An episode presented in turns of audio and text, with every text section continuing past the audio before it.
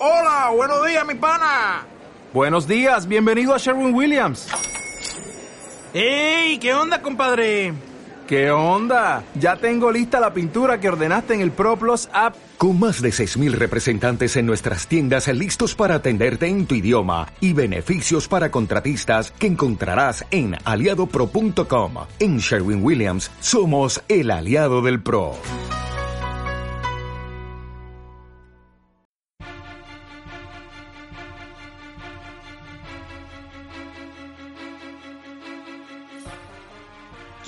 Supervivencia poética.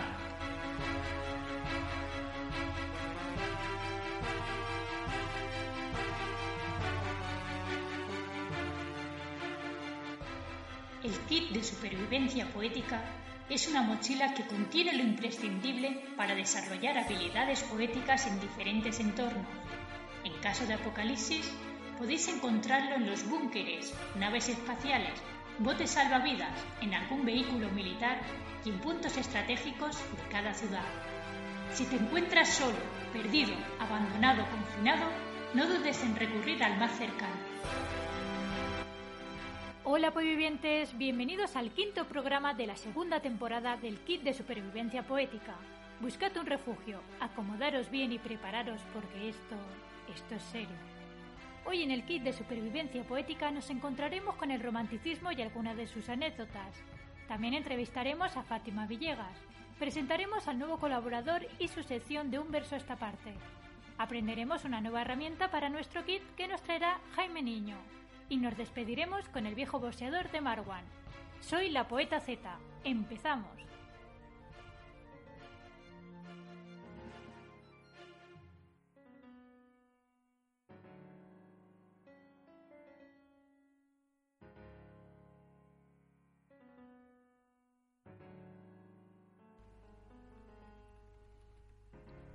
El romanticismo es un movimiento literario que aparece justo después de la Ilustración y que se desarrolló a finales del siglo XVIII y a principios del siglo XIX, principalmente en Alemania, Inglaterra y Francia. Es un movimiento que a día de hoy todavía nos sigue influenciando mucho. Se trata de un periodo de crisis y ruptura con qué? Pues principalmente con la razón, que unía a todos los seres humanos, y con la burguesía, Recordemos que con la revolución industrial y los nuevos descubrimientos científicos se quedó muchísima gente sin trabajo, sin esperanza y sin fe. Se trata pues de un periodo muy subjetivista, individualista y solitario. La realidad solo se explica a través del sentimiento y la percepción. La individualidad, en contra de la sociedad, nos lleva a un estado de depresión y búsqueda del yo, pero también a un sentimiento profundo de incomprensión se da una exaltación de individuos que está fuera de esa sociedad, como puede ser los piratas, los verdugos o los ermitaños. Otro aspecto importante en el romanticismo es el nacionalismo. Como ya sabéis, en ese momento Napoleón intenta unificar Europa, aunque en lugar de unir las distintas naciones, lo que hace muy a su pesar es provocar que la gente saque su propia identidad nacional, como reacción a ese imperio que quería crear Napoleón, el cual se declaraba liberal pero lo que hacía precisamente era todo lo contrario, era diezmar esa libertad, lo cual afectó a la política ya que los románticos liberales se manifestaron para que tuviesen en cuenta sus puntos de vista, su opinión y para proclamar su participación en la vida política. ¿Cómo podemos ver este cambio en la literatura? Pues a través de la exaltación de todas esas tradiciones populares que caracterizan a esa nación, como puede ser en España el mundo de los toros. Otra característica importante en el romanticismo es la evasión y el exilio, ese alejamiento de la realidad conocida en busca de esa libertad que se les había negado. Pero no nos equivoquemos, se trata de una realidad ficticia y poco duradera, porque si algo caracteriza fielmente el romanticismo es ese sentimiento de angustia, desengaño y decepción, como podemos ver en la rima 11 de Gustavo Adolfo Becker, y dice así: Yo soy ardiente, yo soy morena, yo soy el símbolo de la pasión. De ansia de goces mi alma está llena. ¿A mí me buscas? No es a ti, no. Mi frente es pálida, mis trenzas de oro, puedo brindarte dichas sin fin. Yo de ternuras guardo un tesoro. ¿A mí me llamas? No, no es a ti. Yo soy un sueño, un imposible, vano fantasma de niebla y luz. Soy incorpórea, soy intangible, no puedo amarte. Oh, ven, ven tú. En cuanto a esa escenografía y ambientación romántica, como podéis imaginar, son espacios lúgubres, tenebrosos, misteriosos y que incitan al miedo, como podemos ver en todos los poemas de Edgar Allan Poe, por ejemplo, en el poema de Annabel Lee. Y dice así, Annabel Lee, Hace de esto ya muchos, muchos años, cuando en un reino junto al mar viví. Vivía allí una virgen que os evoco por el nombre de Annabel Lee y era su único sueño verse siempre por mí adorada y adorarme a mí. Niños éramos ambos, en el reino junto al mar. Nos quisimos allí, con amor, que era amor de los amores, yo con mi Anabel Lee, con amor que los ángeles del cielo envidiaban a ella cuanto a mí. Y por eso, hace mucho, en aquel reino, en el reino ante el mar, triste de mí, desde una nube sopló un viento, helando para siempre a mi hermosa Anabel Lee, y parientes ilustres la llevaron, lejos, lejos de mí, en el reino ante el mar se la llevaron, hasta una tumba a sepultarla allí. Oh, sí, no tan felices los arcángeles llegaron a envidiarnos, a ella, a mí, y no más que por eso, todos, todos en el reino, ante el mar, sabenlo así, sopló viento nocturno de una nube robándome por siempre, Anabel Lee. Mas vence nuestro amor, vence al de muchos, más grande que ella fue, que nunca fui, y ni procederes ángeles del cielo, ni demonios, que el mar prospere en sí, separarán jamás mi alma del alma de la radiante Anabel Lee, pues la luna ascendente dulcemente tráeme sueños de Anabel Lee, como estrellas tranquilas las pupilas me sonríen de Anabel Lee y reposo en la noche embellecida con mi siempre querida, con mi vida, con mi esposa radiante, Anabel Lee, en la tumba ante el mar, Anabel Lee. Otra característica del romanticismo es la exaltación de la naturaleza, la pasión por los fenómenos meteorológicos, las tormentas, los rayos, los torbellinos, aunque también el uso efectista del lenguaje, las onomatopeyas, los suspiros, la verdad más salvaje y natural, y finalmente una norma como moral.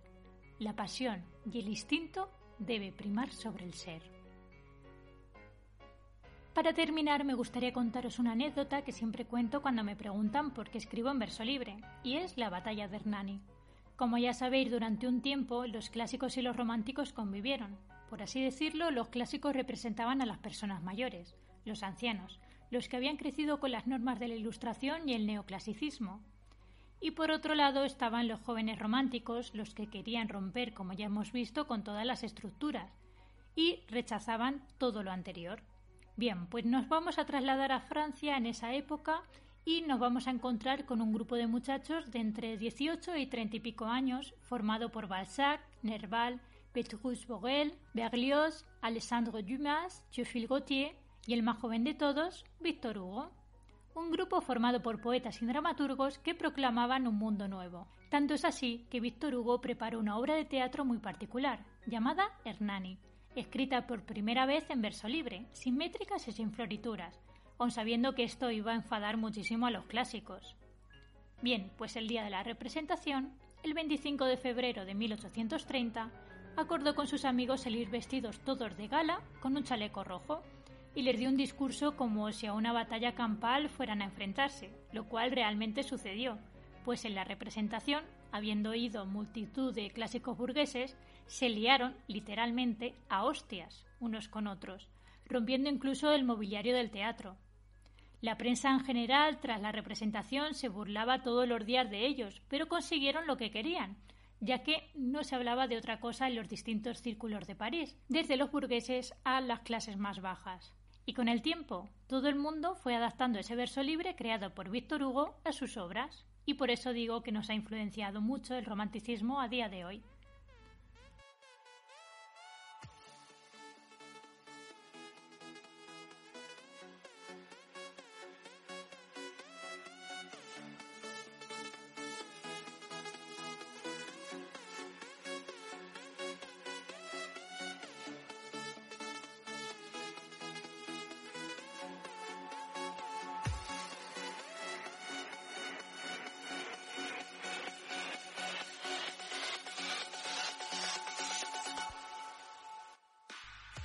Del romanticismo clásico pasamos a una autora muy muy romántica llamada Fátima Villegas, autora de Asignaturas Pendientes, Llámalo Karma y su reciente creación, Arquitectura del Corazón.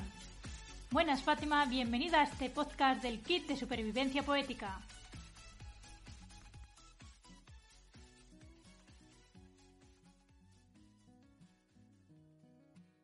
Cuéntanos, ¿cómo vives tu poesía? ¿Crees que la poesía surge solo de la inspiración o que también sale del trabajo? Bueno, esto es un poco conflictivo, ¿no? Y puede que me busque un poco enemistades con lo que voy a decir. En mi caso es solo puramente inspiración, la poesía, o de lo que siento en el momento. ¿Crees que hay que trabajarla para mejorarla o eres de la que lo escribe y ya no lo vuelve a mirar nunca?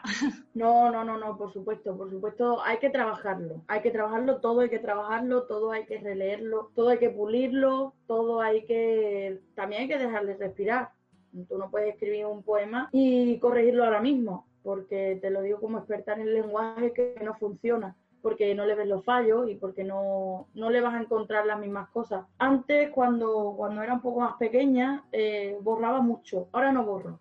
Ahora lo dejo respirar, lo leo y si no me gusta, pues lo dejo ahí y luego lo vuelvo a leer y si sigue sin gustarme, pues ahí se sigue quedando. En algún momento me gustará, pero ya no borro. Pero sí, hay que trabajarlo, hay que trabajarlo mucho y hay que cuidarlo mucho, sobre todo. Claro, yo no sé si a ti te ha pasado, pero a mí, por ejemplo, cuando escribo un poema, a lo mejor en ese momento me parece que, el poema está muy bien o me gusta mucho y cuando lo dejo reposar dos o tres días digo, madre mía, hay que cambiar la mitad de las cosas o me gustaría trabajar un poco más el lenguaje o cosas así. No sé si te pasa a ti también o es cosa mía solamente. No, sí, creo que nos pasa a todos, ¿no? Un poco esto de, de que luego no nos gusta, pero por eso digo, no lo borro, en algún momento te volverá a gustar lo has escrito es por algo. Sí, sí, mientras se quede la misma temática y quede ahí realmente lo que querías expresar, yo creo que eso es lo importante. ¿Tú eres de las que vive con el corsé de la rima o de las que se deja llevar por el ritmo del verso libre? Nada, nada. Quien me conozca sabe que, que yo hago prosa poética y versos libres porque la rima y yo pues no nos llevamos bien. Yo creo que aunque es muy bonito, ¿no? Leer una poesía rimada y con su métrica y con todo esto, porque es bonito, creo que aleja un poco la poesía del lector. El lector está harto. El lector normalmente vienen siendo personas que vienen del instituto que han odiado la poesía porque no la han entendido. Entonces yo lo que hago, como yo digo, es una poesía, una poesía fácil para el lector, una poesía muy sencilla, con palabras muy sencillas, para que el lector de verdad reciba perfectamente el mensaje o, el sentimiento puro ¿no? que estoy queriendo transmitir con cada poema. Yo coincido contigo porque pienso que el verso rimado en sí, que está muy bien, como tú dices, ya está muy visto y creo que es más para un público mayor, ¿no? Por así decirlo, para nuestros abuelos, por ejemplo, que para la gente joven. A la gente joven hoy en día le gusta más romper con esa rima y le gusta más cosas actuales, ¿no? Desde mi punto de vista, vaya. Sí, sí, sí, bueno, yo estoy totalmente de acuerdo. Me sigue gustando leerlo, ¿no? Por ejemplo, soy muy fan de Neruda o, de Lorca, que hacían de estos grandes clásicos que siempre gustan, pero lo malo es que cuando eres un adolescente y no lo entiendes y le coges manía, ya luego es muy complicado que te vuelva a gustar algo, ¿no? Entonces lo que yo intento, hacer una poesía pues más, más para todos los públicos. Claro, yo creo que la poesía tiene que ser un poco para todos los públicos, no solo centrado en un público oculto o en un público con muchos estudios, porque al fin y al cabo todos nos merecemos ¿no? la poesía. Y sí que me ha pasado, por ejemplo, que mis alumnos digan que no les gusta la poesía y yo preguntarles, pero ¿qué conocéis de poesía? Y claro, te dicen a los clásicos del instituto, pero no conocían poesía actual. Esto me ha pasado recientemente con mis alumnos de bachillerato y en el momento en el que les di tres o cuatro ejemplos de poetas actuales, mm, se les cambió la cara por completo y decían que qué distinto, ¿no? Que si realmente estudiasen la poesía actual en el instituto, les gustaría muchísimo más que estudiando la poesía que estudian clásica, que está muy bien, que tienen que aprender los clásicos, pero yo creo que hay que dejar un poco de hueco, ¿no? A esta poesía actual de autoras, pues como puede ser Elvira Sastre, Loreto Sema, como puede ser tú, ¿no? Y creo que es algo muy importante que se debería estudiar en el instituto. ¿Tú qué piensas? Pienso que tienes toda la razón, pero bueno, esto creo que nos da para un debate de otro kit de supervivencia poética porque tiene mucha tela para cortar, ¿no? Yo, por ejemplo, soy una gran lectora desde pequeña y, por ejemplo, las lecturas obligatorias del instituto nunca me las leía. No me las leía, de verdad que no. Y soy de estas personas que van andando por la calle con un libro en las manos caminando, ¿sabes? Que leo muchísimo. Sin embargo, odio que se obligue a los chicos a, a leer sobre todo que se les obliga a leer tostones como cuando yo me tenía que leer la Celestina porque nos iban a hacer un examen. No me leí la Celestina, me busqué un resumen. Lo siento. Me la leí más tarde porque es que considero que no son lecturas para adolescentes, ¿no? Eh, esto como la, la, Celestina, Fortunata y Jacinta, que yo con 18 años no entendí Luces de Bohemia. Lo he entendido ahora. Claro, entonces hace un par de años que lo entendí. Es, es, como no, no veo bien que se obligue a los chicos a leer estos clásicos porque al final odian, acaban odiando la lectura y nos hace mucho más difícil a los autores que buscamos que los chicos lean y que lean cosas que les gusten y que lean cosas que, que, de verdad tienen que ver con su vida, ¿no? Como por ejemplo lo que he hecho yo con Llámalo Karma, que es muy enfocado al público juvenil y a sus problemas de hoy día. Y, y esto yo lo veo fatal, lo veo fatal desde siempre. Pero bueno, Sí, yo también he pensado que los libros que se les exige leer requieren un grado de madurez mayor, ¿no? que no son lecturas para adolescentes. Bueno, pues cambiando un poquito de tema, decía Antonio Colinas que el viaje del poeta es un viaje hacia el silencio. ¿Qué opinas sobre esto? Ay, pues esto es mentira. Yo me llevo todo el día hablando. Yo hablo muchísimo. Hablas muchísimo en cuanto a tus redes. Eh, ¿Estás constantemente publicando o eres de las que publicas solo una vez al día. Yo tengo un problema y creo que es que nadie lo sabe, pero es que yo odio las redes sociales. Me llevo muy mal con las redes, no soporto Instagram, no soporto Twitter, pero me esfuerzo muchísimo para mantenerme activa, para publicar a diario en Instagram Stories, para hablar en Twitter con, con gente. Aunque Twitter me gusta más, tengo que decir, para crear mis posts, para, eh, eh, para mí es un, realmente es un suplicio pero lo hago porque, bueno, hoy en día es donde hay que estar, hay que estar en las redes. Y según tu criterio, ¿por qué crees que debe distinguirse la palabra poética? Porque sentimiento y estamos en, una, en un momento ¿no? de, de la historia en el que la gente mmm, no se para a sentir. Eh, hay muchas apariencias, hay muchas fotos de una vida muy feliz, eh, hay muchas fotos de lo bien que todo el mundo se lo pasa, de los super viajes que la gente hace, de los super regalos que reciben, de tal pero no hay realidad, no hay sentimiento de verdad, la gente no se para a sentir. Y esto es una cosa que vengo notando desde hace unos años hasta ahora y que me preocupa, la verdad, me preocupa a nivel de sociedad en el mundo. Y la poesía trae sentimiento y te toca el corazón y te toca la fibra sensible. Y esto es lo que le hace falta a la gente ahora. De verdad, pararse y sentir pensar que se puede estar mal, se puede sufrir, o que no tienes por qué estar bien las 24 horas del día, tienes que estar contento, feliz y transmitiendo esa felicidad, sino que al cabo de una vida pues también tenemos sentimientos tristes y no está mal mostrarlo. Y que cuanto más lees, yo creo que más fácil tienes de soltar esos sentimientos y no tragártelos para que luego te pese. Yo creo que eso es un poco el papel de, de la poesía, ¿no? Sí, sí, sí, sí. Y eso, sobre todo el, el hecho de que seamos conscientes, ¿no? Tenemos derecho a estar mal. Tenemos derecho a estar mal, tenemos derecho a tener un mal día, tenemos derecho a estar tristes, tenemos derecho también a estar felices, por supuesto, pero en la vida hay de todo. Y lo que tenemos es mucha gente frustrada porque se va todo el mundo todo el día viendo fotitos de gente sonriendo, eh, pasándose los chupis eh, en sitios geniales y tal, y al final eso destroza a la mente de las personas menos redes y más libros, chicos, lo que yo digo siempre. Estoy completamente de acuerdo contigo en lo que dices, porque la verdad que yo en ese sentido pienso igual. ¿Y cómo consideras que es tu poesía? Mi poesía es diferente. Es diferente porque yo con mis poemarios lo que hago es contar historias. Historias como si fuera una novela, pero sin protagonistas, sin nombres de los protagonistas, sin un ambiente, pero al final lo que, lo que lees al, al leerlo todo tal, en el orden en el que yo te lo ofrezco, te lees una historia. En asignaturas pendientes tenemos una historia de desamor. Bueno, yo lo llamo una historia de amor porque en el, cuando tú te enamoras no solo te enamoras, también te puedes desenamorar. Entonces el proceso de, del amor al desamor y a la superación, es lo que vemos, por ejemplo, en asignaturas pendientes, en una misma persona, no soy yo, lo tengo que decir siempre, porque siempre me preguntan, ¿eres tú? No soy yo, es un personaje que yo me creo y me creo su historia y, y la hago poesía, y luego está en arquitectura de un corazón es al contrario, ¿no? Va un poco al revés, como si le das la vuelta al embudo. Va de una persona que viene de una relación tóxica, que bueno, que lo tiene que dejar a, esa, a una persona porque realmente es tóxica, la supera y, y conoce a otra persona. Entonces, el, digamos como una historia de amor como desde el principio, de los principios que a mí me gustan, así apasionados, así muy románticos, ¿no? De los que enganchan. Bueno, en Arquitectura de un Corazón es una historia de amor lésbica porque mmm, hago mucha literatura LGTB también. Qué importante es que se visualice que el amor es amor, sea como sea y a quien sea. O sea, yo creo que es algo fundamental y que no deberíamos categorizarlo siempre con chico chica. Y creo que es algo muy importante también. O sea, no soy de las que piensa que se deba hacer una literatura aparte que sea LGTBI, sino que dentro de la literatura quepa el, Claro. de que sea lesbiana, que sea gay, heterosexual, plurisexual, que quepan todos dentro de la misma literatura.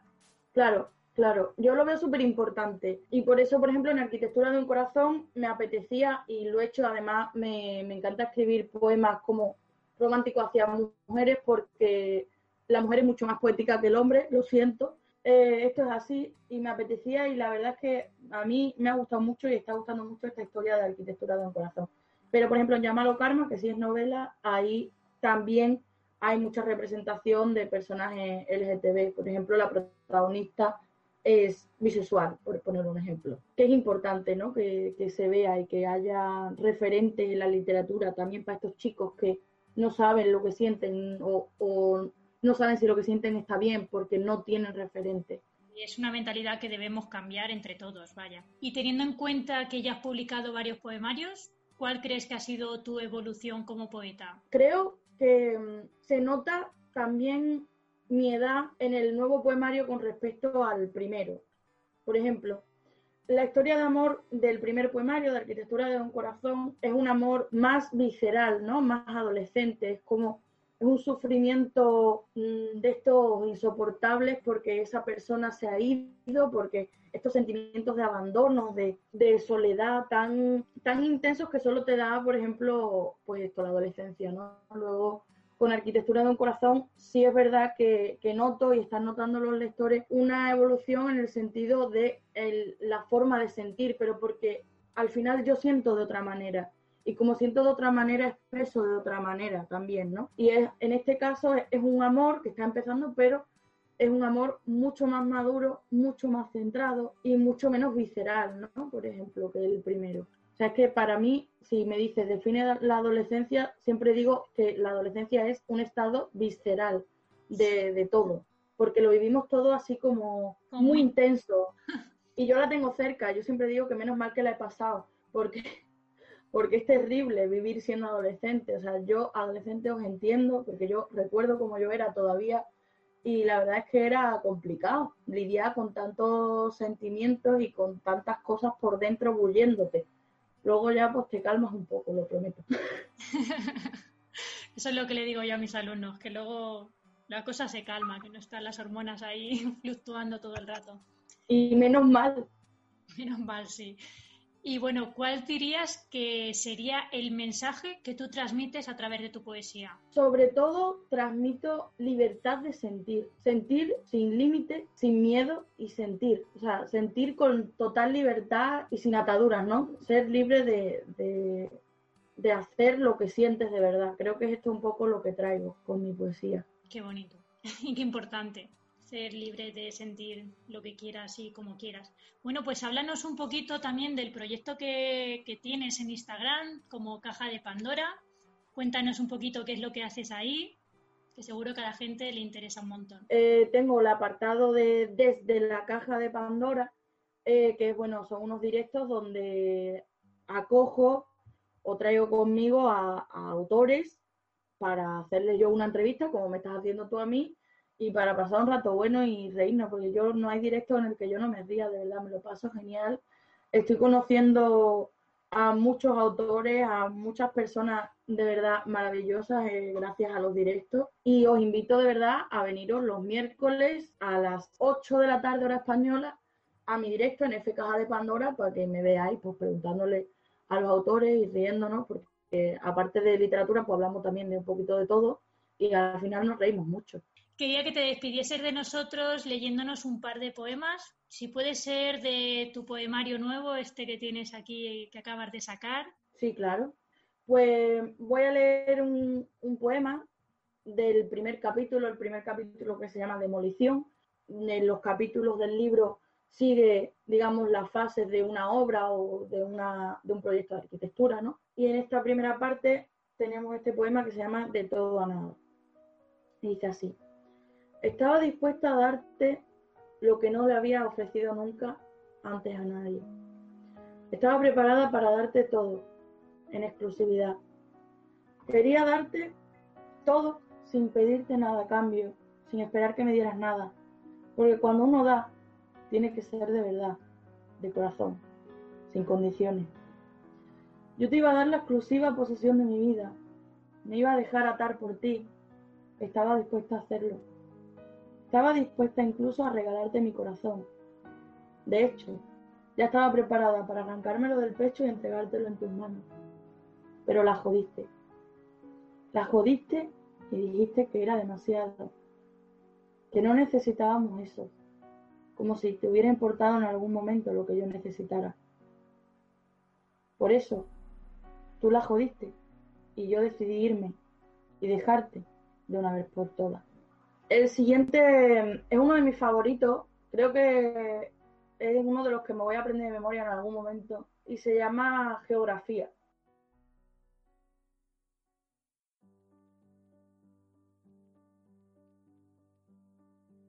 Quiero perderme entre tus puntos cardinales, recorrerte de norte a sur y de este a oeste. Quiero perderme en tu geografía, conocer todos tus horizontes, derribar tus fronteras y saltar la barrera que me lleva directa a tu corazón. Quiero conocer todos tus bosques, tus mares, tus llanuras, tus sistemas montañosos. Quiero perderme en el mar de tus dudas y el océano de tus miedos, y que sean tus faros verdes quienes me guíen hasta tu orilla.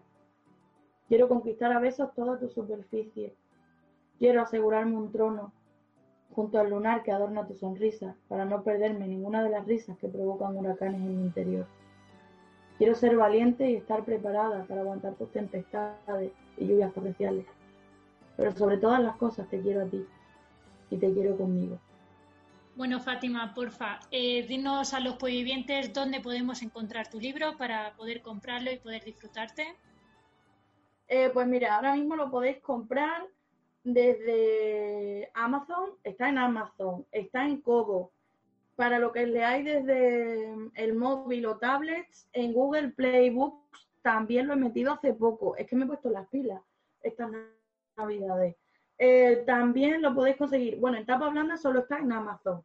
Y también me lo podéis pedir a mí directamente, me escribís un mensaje directo por F Caja de Pandora en Instagram o Fátima Villegas, escritora, en Facebook y lo podéis conseguir. Pronto voy a tener mi página web que será fatimavillegas.com para quien nos lea dentro de un par de semanas o nos escuche dentro de una semana, que lo sepan, que voy a tener una página web pronto.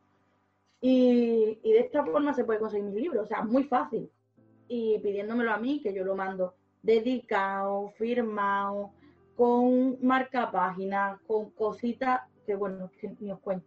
O sea, me lo ocurre muchísimo. Siempre gusta mucho cómo llega. Pues nada, pues vivientes, ya sabéis lo que tenéis que hacer en cuanto terminéis el podcast. Tenéis que iros a Amazon y comprar los libros o a cualquiera de las otras plataformas que nos ha dicho Fátima.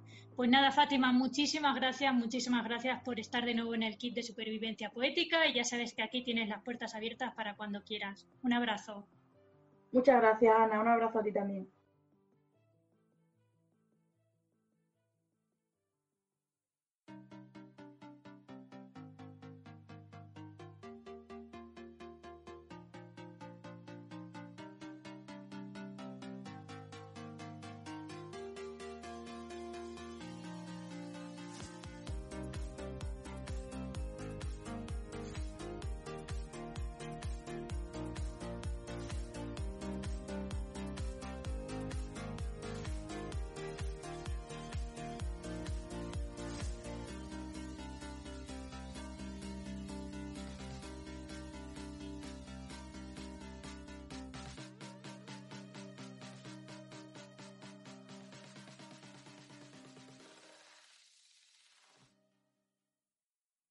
Y en el programa de hoy os presentamos una nueva sección titulada De un verso a esta parte, realizada por nuestro nuevo colaborador, José Luis Fernández Becerro.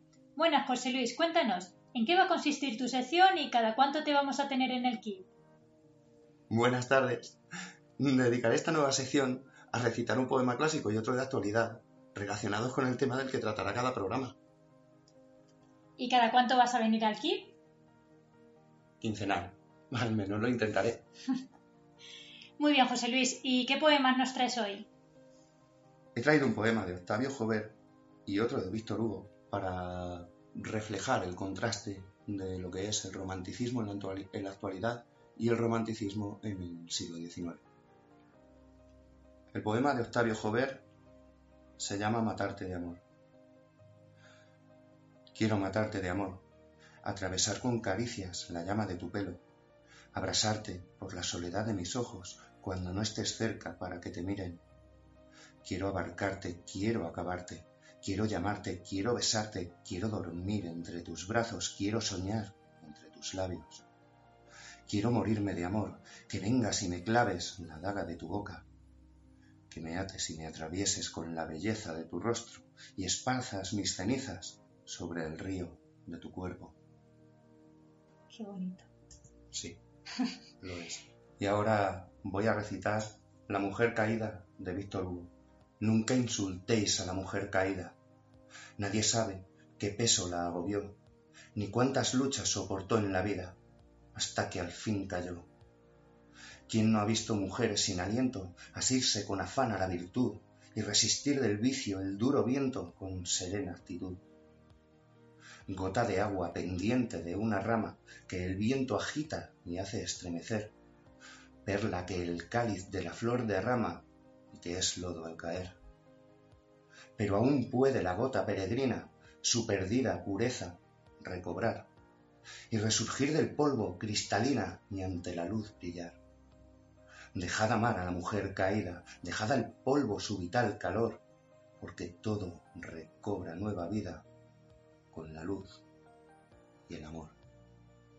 Precioso todo lo que recitas, José Luis Fernández Becerro, arroba poeta en falso para quien queráis seguirlo. Y nada, nos vemos en el próximo programa, en el kit de supervivencia poética. Así que hasta la siguiente. Hasta la próxima.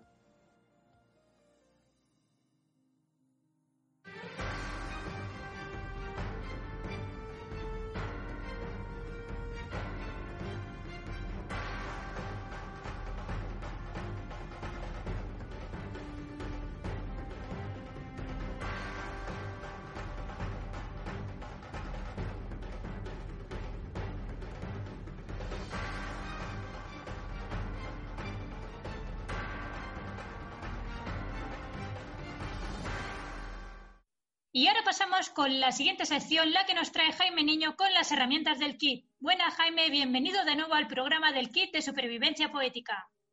Hola Ana, hola a todos y todas los poevivientes. Bueno, feliz año, que es la primera vez que me paso por aquí después de este cambio de año, aunque cualquiera lo diría porque parece que seguimos estando igual y con esta nevada incluso peor, pero bueno. Feliz año, sí que es verdad que tú sobre todo allí en Guadalajara has tenido que sufrir esta nieve. Sí, sí, de hecho, bueno, me tocó, tenía que haber trabajado el fin de semana que, cayó esta nevada por aquí, histórica, en Guadalajara, y, no pude porque me quedé atrapado en la nieve. Así que con eso os cuento todo. Bueno, algunos dirán que qué suerte el ver la nieve porque no todo, todo el mundo hemos tenido nieve, ¿no? Porque aquí en Almansa la verdad que ha nevado muy poquito y solamente en el campo. Bueno, cuéntanos, ¿qué herramienta nos traes hoy? Bueno, a ver, pues hoy os traigo otra herramienta con otro nombre muy común, como son casi todas las figuras literarias, que es el calambur.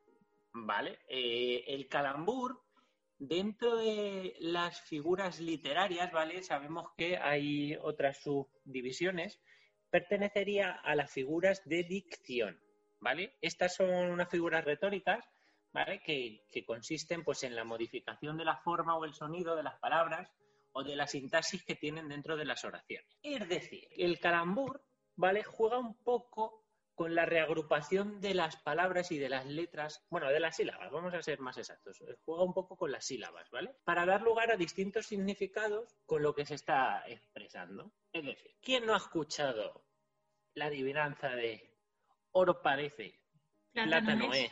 Y quien no lo adivine, muy tonto es? Pues ahí estamos jugando con el calambur, efectivamente, ¿vale? Es decir, eh, con una palabra estamos juntando las sílabas de, una forma diferente para contar otra cosa completamente opuesta, bueno, no opuesta, pero distinta a la que, a la que estamos expresando en ese momento, ¿no? A mí se me ocurre otra, que no sé si será un calambur o no, la de este banco está ocupado por un padre y por un hijo, el padre se llama Tomás y el hijo ya te lo he dicho. También, efectivamente, ¿no? Estábamos jugando ahí con, la, con el nombre de, Esteban, pero juntándolo de tal forma que parece que estamos diciendo, pues, este banco. Entonces, jugamos un poco con, el ritmo de las sílabas, ¿vale? Y bueno, pues en esto consiste el calambur. Eh, os doy algún ejemplo más. Pues mira, por ejemplo, tengo por aquí apuntado, si yo lo quito, ella lo caza. Si yo lo quito, ella lo caza. Parece lo mismo, pero no. En la primera frase estaríamos diciendo del verbo lo quito, ¿no? Claro, Sería lo quito y lo caza. Lo quito y, la acción de cazar, ¿no? Y por el otro lado estamos jugando al tenerlo unido con, pues, la, el estar loco o loca, en este caso, ¿no? Entonces, pues esto es el calambur. Ya veis que tampoco tiene mucha, mucho misterio.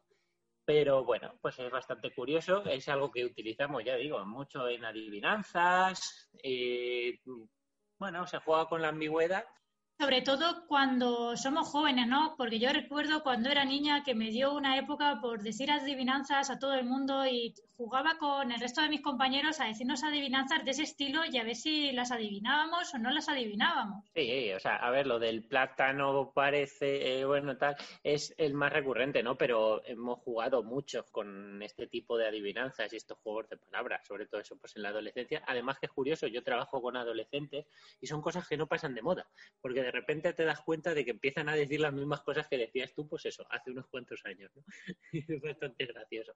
Eh, bueno, y para terminar, pues lanzamos el reto kit de este mes, que va a ser muy sencillo. Vamos a hacer, sí, un poema, porque os iba a decir una adivinanza, pero creo que una adivinanza puede ser demasiado sencillo. Así que vamos a jugar con un poema, ¿vale? Que utilicemos el calambur. Y pues las personas, como siempre, recordamos un poco las bases. Aquellas personas que participéis, pues entraréis en, el concurso pues de sorpresitas que traeremos al final de, de esta temporada. Y quien gane va a ganar un lote de libros y luego entre las personas que más participen, entre los 10 que más hayan participado, se sorteará un regalo sorpresa relacionado con el kit de supervivencia poética que diremos al final de la temporada. Importante matizar también que este, al no ser adivinar o algo así, ¿vale? Es un poco más subjetivo. Vamos a valorar mucho la originalidad de jugar con, estas palabras y con estas sílabas. Pues nada, pues bien, ya sabéis cuál es el próximo reto y esperamos vuestras respuestas. Muchísimas gracias, Jaime, por haber venido a este kit de supervivencia poética una vez más y nos vemos el mes que viene. Vale, muchísimas gracias, Ana. Un abrazo a todos los supervivientes. Y recordad que para participar tenéis que poner el hashtag RetoKit y hacer vuestro propio calambur en una poesía. Nos vemos en el siguiente reto. Chao. Y ahora os dejo con la canción del viejo boxeador de Marwan.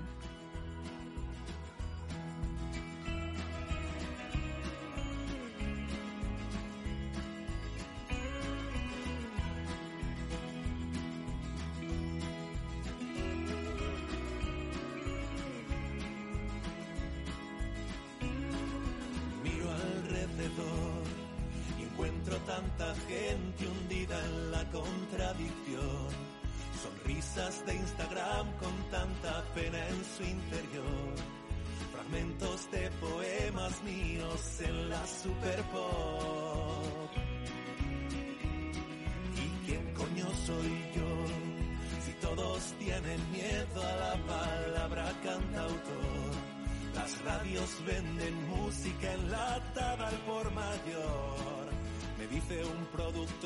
Maruán te falta un reggaetón, nunca cambiaré. Hace siglos ya lo dijo el escritor, quien se pone precio pierde su valor. No me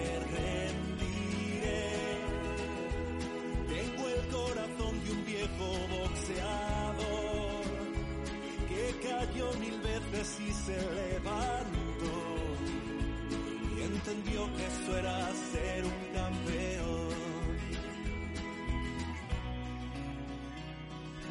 Vi la tentación, el oro, los laureles, los aplausos, la ovación. Amigos que te quieren mientras dure tu canción. Creí ser especial, que yo era el hombre del millón. Y aquí está la lección. El éxito es tan solo anestesia ante el dolor.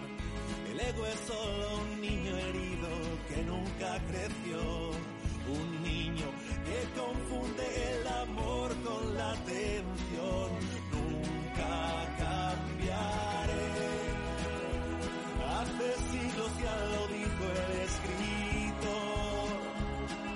Se pone precio pierde su valor. No me rendiré. Tengo el corazón de un viejo boxeador que cayó mil veces y se levantó y entendió que esto era ser un campeón.